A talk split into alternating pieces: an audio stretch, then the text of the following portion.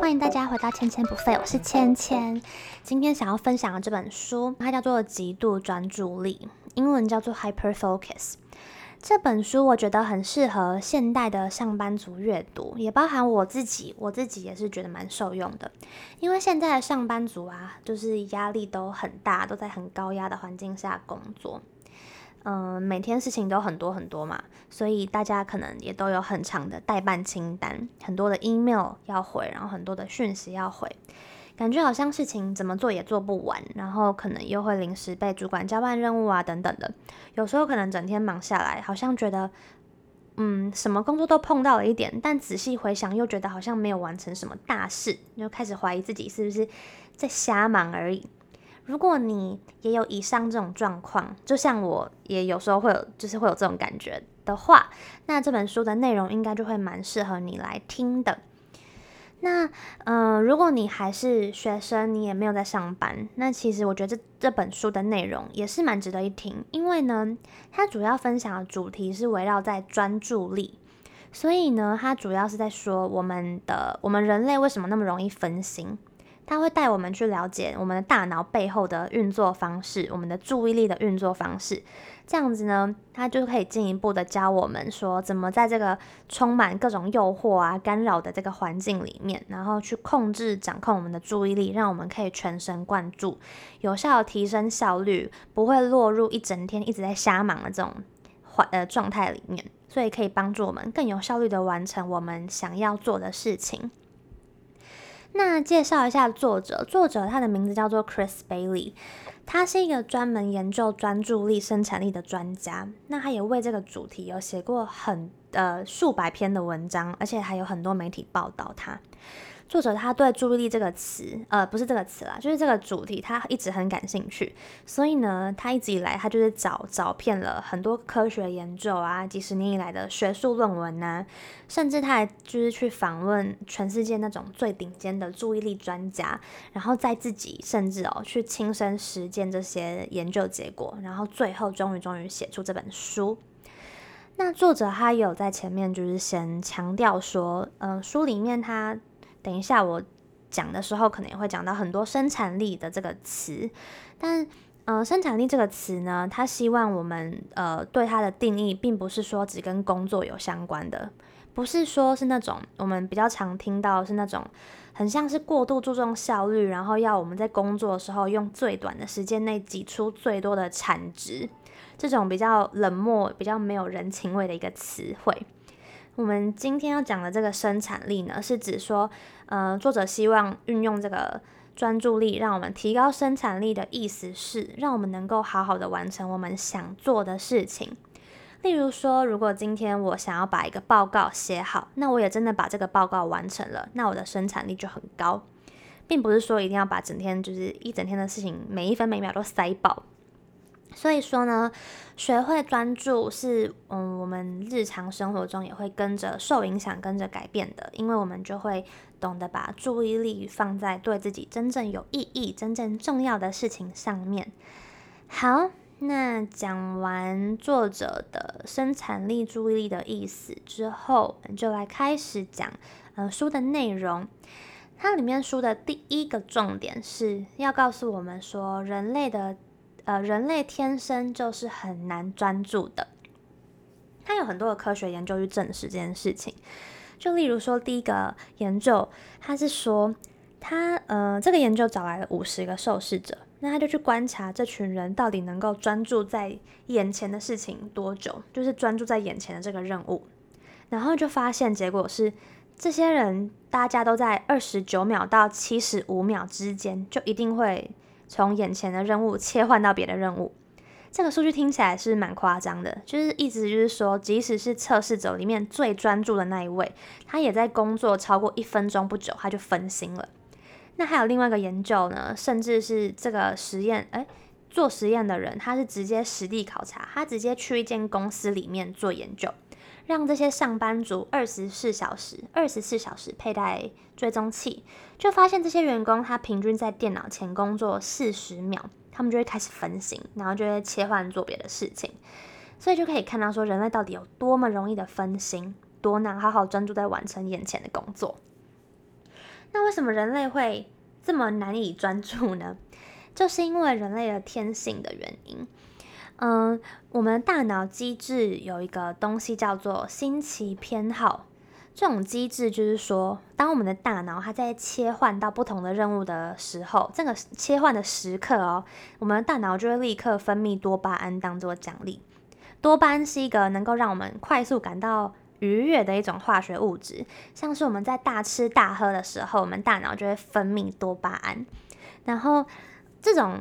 新奇偏好机制，然后分泌多巴胺当做奖励的这件事情呢，在古早时期是好的。因为大脑之所以会奖励这种行为，呃，变成我们的本能，是因为这样做可以帮助人类生存的几率，跟人类的演化是有关的。大脑它会渴望寻求新的刺激啊，然后去寻求刺激多巴胺的事物，就是这样切换到 A 又切换到 B，是因为这样可以提高，呃，我们的古代祖先人类的生存的几率。像是我们摄取，呃，糖分，我们大脑会分泌多巴胺嘛。因为糖分是能量密集的食物，它可以让我们人类在缺乏食物的情况下，预先的储存脂肪，就我们就可以活得比较久。或者是说，呃，人类的本能性行为也是在发生关系之后，大脑也会分泌多巴胺，当做一个奖励我们繁衍的动作。那另外一个就是说，古早人类他们也必须随时去注意周遭有没有危险。嗯，他们不会说，因为他们太专心在生活，所以他们就没有看到旁边其实有一只狮子正在虎视眈眈，不可能嘛？就是因为这样，他们需要随时去注意别的事情，这样才能可以提高生存的机会，我们才得以这样世世代代的繁衍生存下来，生出我们。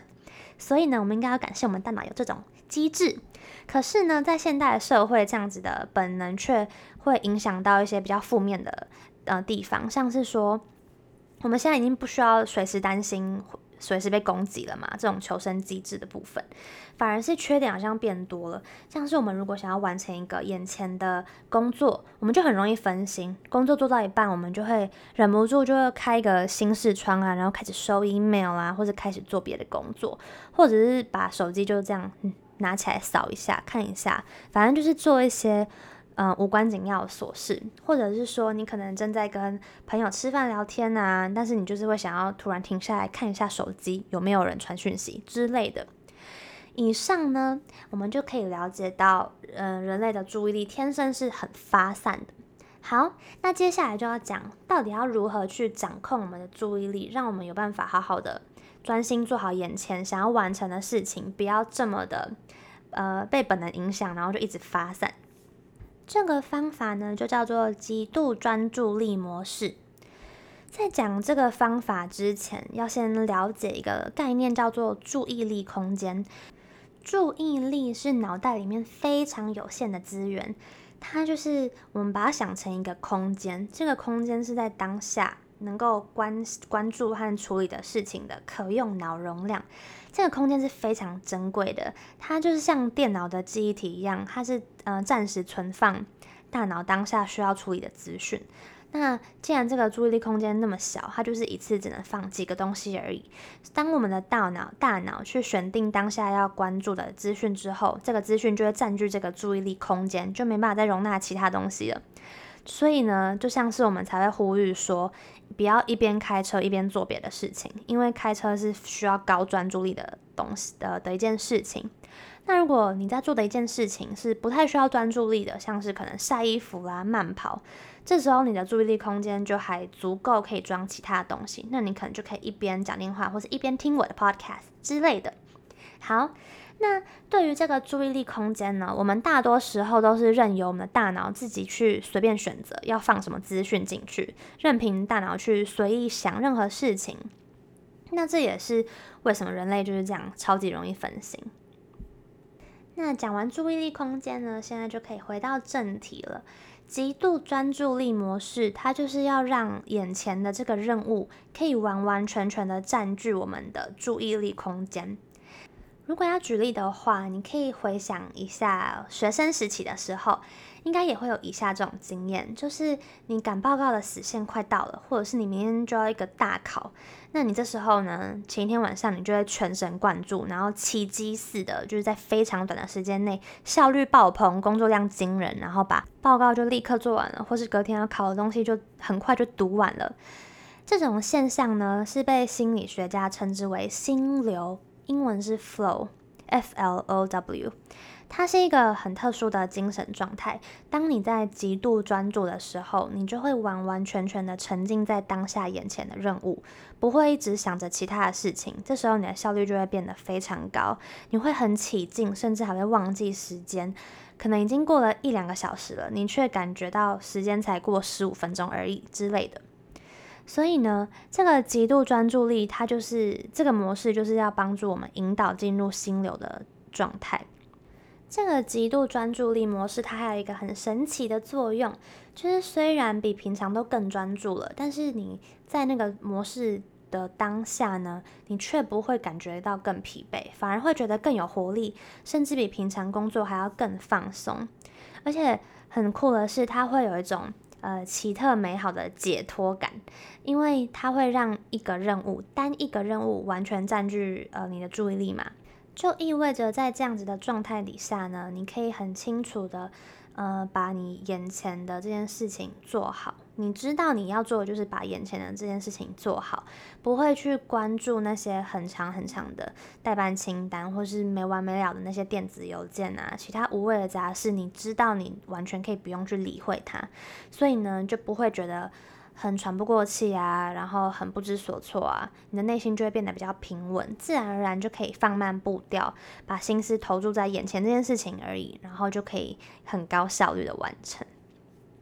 好，那讲完极度专注力的这些好处之后呢，来讲讲到底要怎么进入这个极度专注力的模式的方法。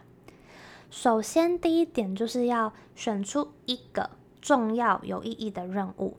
这个极度专注力模式的关键就是一次只能选一个，你不能很贪心的，就是所有东西都要用极度专注力。嗯、这个步骤就是很重要，我们要选定好我们的目标，去集中注意力。嗯、我们不可能永远都处于极度专注力的模式。虽然刚刚说你在这个模式底下，这个心流的模式底下会感受到很很有活力嘛，但是这个模式的背后其实它是很消耗、耗费我们的意志力跟精力的。那既然我们的意志力跟精力是有有限的，是就没办法使用一整天，所以就要好好的慎选要做些什么事情。所以可能可以先将工作呃加以分类，去确认说哪件事情到底是真的对我来说重要的。像是如果只是回复 email 啊，可能就不一定要进入极度专注力的模式。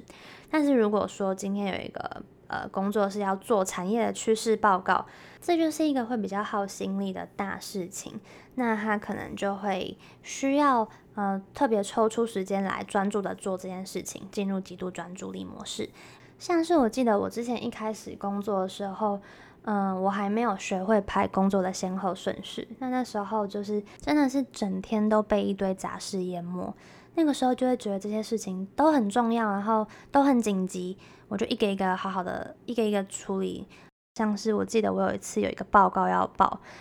然后我到了前一天吧，我才终于。好好的去做那个报告，到时候就已经根本就来不及了。就是这种做报告这种比较大重要的事情，应该就是要平常都每天都抽一些时间去进入极度专注力模式，去把它做好，这样子应该会比较优。好，稍微分享一下。那好，刚刚讲了嘛，第一个进入这个模式的方式是选一个重要有意义的任务。那第二个呢？第二个重点就是你要进入这个模式，要尽可能的减少诱惑，去消除干扰。刚刚选完一件重要做的事情之后，如果我们要避免分心呢，我们就要想办法去减少它的干扰。刚刚我们已经知道我们大脑的机制了，我们天生很容易分心，所以我们就要减少那些会让我们分心的事物。像是我们可以很简单的，我们去关闭手机的通知讯息啦，改成勿扰飞航，甚至就放到包包里面不要看到。那当然还有一些无可避免的，像是可能会临时被主管交班其他事项啊，突然接到电话之类的，像这种无法回避的，作者有说就是很常见，所以这种我们就是欣然接受。嗯、只要我们心中谨记我们原本要做的事情，赶快把注意力拉回来就好，不要为了这种无法掌控的事情开始烦恼，因为有其他的科学研究也有显示，心情变差会更没有效率，所以这样也不好嘛。那刚刚讲的是比较是外部的干扰，我们可能还有一些内心自己的干扰，像是我们的脑中随时都会冒出一些新的东西，像是一些新的记忆啊，或是突然想到一些啊需要做的事情啊，或者是大脑可能就会不自觉的神游。所以呢，有一个很重要的事情，就是在进入这个极度专注力模式之前呢，要准备好纸笔。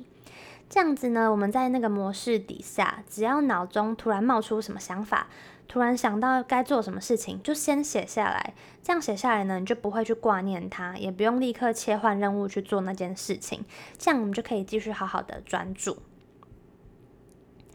那作者也有说，就是突然分心或是放空呢，是人之常情，不要对自己太苛刻。就是有一个很重要的关键是觉察。重点在于，我们只要有好好的去留意、去注意，到底是什么东西突然占据了我们的注意力空间，然后随时把注意力拉回来，回到正轨就 OK 了。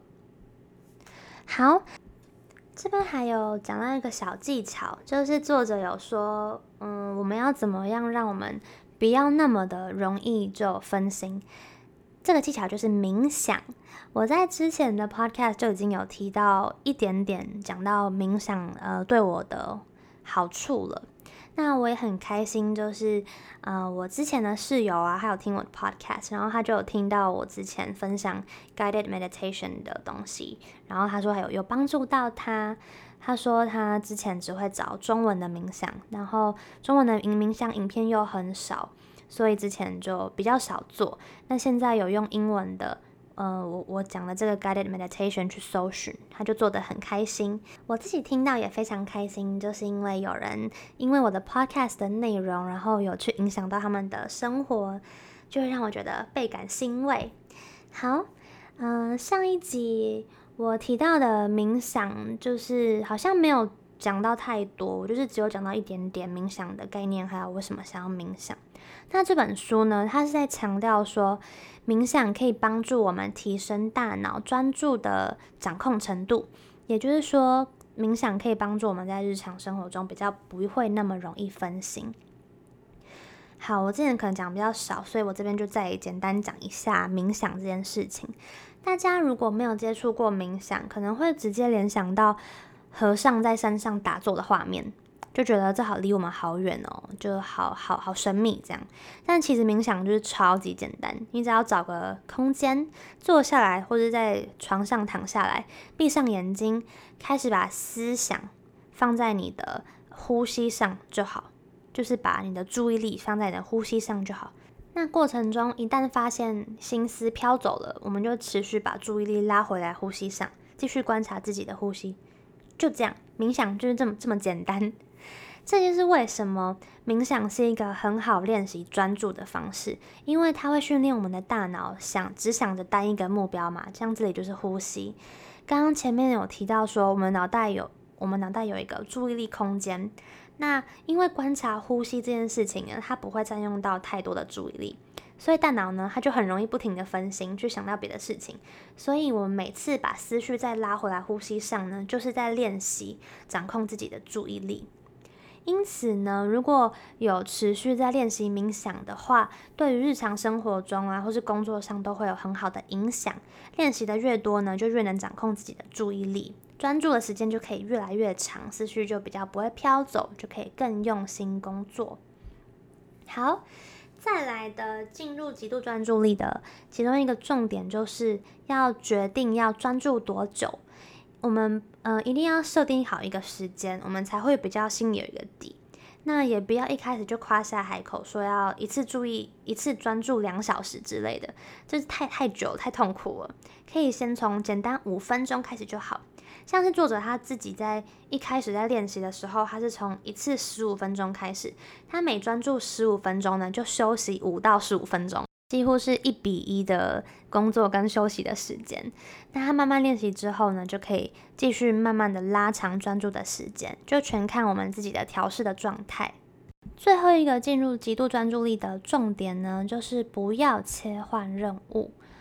科学研究有显示说，呃，比起一鼓作气把一件事情做完，再换到下一个事情，如果是两件事情之间在做切换，然后最后把它完成的话，会需要多出将近一半的工作时间。举例来说，如果今天有 A 跟 B 两个工作要做，那第一种方式是把 A 一口作气做完，再好好的把 B 也一口作气做完。假设这样要花一个小时。那第二种方式是 A 这个事情做到一半再做 B，B 做到一半呢再回来做 A，最后两种都做完了。第二种这种来来回回切换的方式就会需要一个半小时。那为什么切换任务会变得比较没效率呢？作者在这里就有提到一个注意力残留的概念。就是说，当我们切换到另外一个任务的时候，我们的注意力是没有办法立刻就从原本在做的事情马上抽离，马上全神贯注在下一个任务里面。就像是你可能原本在做的工作还没做完，接着你就突然被叫去开会，你可能脑中还是会持续想着上一个还没有处理好的事情，这样子开会就没办法立刻全神贯注。那也有研究显示，一个一旦原本要做的事情被打断，平均需要花费二十二分钟才能重新回到原本的工作状态。我们是没办法无缝接轨、顺畅切换任务的。所以说，作者说，嗯，建议我们如果想要效率高一点的话，最好是完成一项任务以后才切换任务，这样会让切换的过程更流畅，也比较不会有注意力残留，影响到下一个任务。那第二个方式就是，你假设真的要切换任务的话，嗯、在切换的这个中间呢，也休息一下，尽量的消除这个注意力残留，才不会影响到下一个任务的专注程度。好，刚刚讲了就是极度专注力的好处，还有它进入的方式。那再来我要讲的就是第二种，叫做分散注意力模式。它的英文叫做 Scatter Focus，跟刚刚讲的极度专注力模式是完全相反的。这里呢是要让脑袋放空，而不是全神贯注。嗯，这里这个分散注意力呢，就是说要让我们的注意力很发散、很分散，不特别关注任何东西。那它的好处呢，第一个很很简单的，就是它可以养精蓄锐，可以让我们好好的充电。那它就是跟极度专注力也可以相辅相成，因为呃整天专注在任务上会很耗费大量的精力，所以我们如果呃适时的用分散注意力模式呢，就可以帮助我们恢复我们的精力，让我们在休息过后呢，可以再持续专注更久，再次投入工作就可以更有活力。那除了可以放松养精蓄锐之外，它还有很强大的作用跟好处，就是呢，它可以让我们跑出创意的点子。前面讲的极度专注力模式是大脑最有生产力的模式，那这里讲的分散注意力模式呢，它就是最有创意的模式。举例来说，嗯、呃，你可能只是在悠闲的洗个澡，或者是你只是在搭个捷运，放松的吃个东西，你可能就会突然灵机一动，然后脑袋就会浮现出一个之前都没想过的想法，或甚至是一直解决不了的问题的一个解法。为什么会这样呢？这就是因为大脑在完全没有专注状态做任何事情的时候，这个分散注意力模式是大脑最有创意的。如果你想要刺激创意构想啊，你需要创意思考，那你就可以呃试着进入这个模式，脑袋就会在这个时候发挥很强大的联想力，帮助我们想出问题的解方啊，或是一些新的创意点子。还有一个很特别的是，这样子的分散注意力模式可以帮助我们规划未来。这我看到的时候觉得蛮酷的，就是有研究是显示说，大脑在放空神游的时候，它比起思考现在的事情和思考未来，呃，不好意思，它比起思考现在的事情和思考过去的记忆，它其实反而是有将近一半的时间都是在思考未来的。这叫做大脑的前景偏好，英文叫做 prospective bias，它会让大脑倾向呃思考未来的事情。这样子做可以帮助我们规划未来跟设定目标。这是大脑为了帮助我们人类在做未来的决定的时候，可以有更多的想象，可以更明智、更有目标的行动。所以其实这样子让大脑很放松的状态，其实也是在帮助我们规划自己未来，不觉得听起来就很棒吗？好，那要怎么进入这个分散注意力的模式呢？前情提要一下，呃，大脑一整天呢很长，就是在神游放空，通常都是在不自觉的状态下发生的。这边有一个很很有趣的数字，是大脑是将近一半的时间，其实都是在放空的状态。所以这时候，如果大脑跑出这么多创意的想法，但是我们却没有注意到它呢，就没有用了，就很可惜。所以作者有强调说，这个 scatter focus 跟放空的之间的差别，就是说，这个分散注意力的关键是刻意的放任大脑，而不是无意识的神游。我们是必须刻意安排进入这个分散注意力 （scatter focus） 的模式，这样我们才可以呃去意识到我们的思绪飘到哪里了，然后把这些思绪记录下来。那作者最推荐、效果最强大、会促成最多创意点子的方式呢，不是完全说好说哦好，我现在来放空，不是这样，而是说我们去选一个不会占用太多注意力的日常习惯，然后让大脑在这段。我们在做这个习惯的这个过程中呢，去放任我们的大脑去漫游，然后去随意的联想。因为做这种日常习惯呢，我们大脑就会有多出来的注意力去浮现不同的想法，像是我们可以散步啊、听音乐啊、走路去上班的过程等等都可以。那这时候呢，就是要记得去捕捉或者写下我们脑中浮现的这些宝贵的素材构想。我们一般在工作的时候会有一些空档休息的时间嘛，那这个时候我们常常就是会把专注力放在呃其他事情上面，像是我们会想要呃把手机拿起来滑，或是直接开 Netflix 起来看，或是看 YouTube 之类的。那这样就会比较可惜，没有在这个休息的时间让大脑有足够的空间，可以去好好的发散联想，这样可能就会失去一些宝贵的点子跑出来的机会，也没有办法让我们大脑好好的休息。如果要刻意放空的话，最好的方式是在办公室里面走一走啦，散散步，吃个东西，然后跟同事聊聊天，听个音乐等等的，会是比较好的选择。这样子的话，我们就可以一边休息，一边让大脑充电，而且同时又可以让大脑在这个分散注意力的模式下带来一些很特别的效果。好，结束了这本书的呃经重点摘要，就是刚刚分享了这边。那我读完这本书的心得呢，就是嗯，这本书其实还很好读，我在一两天内就看完了。有一些是以前就大概知道的观念，然后。在书里面又被证实了一次，那还有学到说注意力背后的一些有趣的科学研究啊，然后教我们怎么好好的把这些嗯作者讲的方式实际应用到我们生活中。那在节目的最最最后呢，就来一个 conclusion，把刚刚讲的再重点复习一次。好。首先就是要知道说，人类天生是很难专注的，所以我们可以依靠进入极度专注力模式、心流的模式，来帮助我们好好的完成我们想做的事情。那极度专注力模式 （hyper focus） 的几个重点，第一个要选出一一项重要且有意义的任务；第二个要尽量的去消除我们可控的干扰。不要让其他的东西来打扰你。好，第三个呢，就是随时准备好纸笔，